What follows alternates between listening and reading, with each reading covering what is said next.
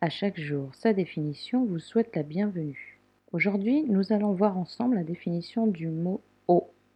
L'eau, dite H2O, dans sa nomenclature chimique, est un nom féminin, soit une eau. Il s'agit d'un liquide naturel, inodore, incolore et transparent quand il est pur. À l'état liquide, son existence est essentielle au maintien de la vie et de tous les organismes vivants connus.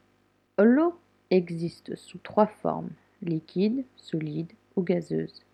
Mais c'est sous sa forme liquide qu'on la définit le plus fréquemment, car c'est la forme de l'eau la plus répandue sur Terre. L'eau recouvre 71% de la surface terrestre avec 97% d'eau salée et 3% d'eau douce, issue de différents réservoirs. D'après son étymologie, le mot eau est dérivé du latin aqua.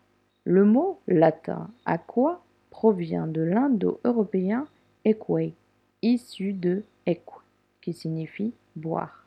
Boire de l'eau, le geste vital. Le corps humain est constitué d'eau à 70%. Boire de l'eau, c'est maintenir la vie.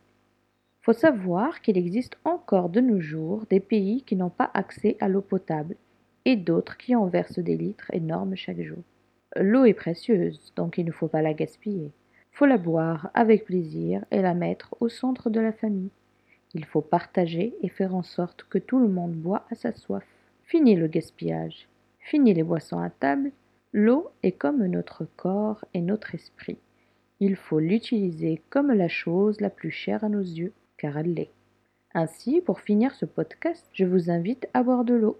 Notre corps en a besoin et à utiliser cette eau avec amour. Petite parenthèse. Un scientifique a constaté que lorsque nous émettons des mots ou lorsqu'on parle à l'eau, elle réagit différemment. Donc, avant de boire, dites merci à l'eau de vous aimer. Merci pour votre écoute. Je vous invite à partager autour de vous mes podcasts, les podcasts qui donnent des explications. À chaque jour, sa définition. Vous remercie et vous salue.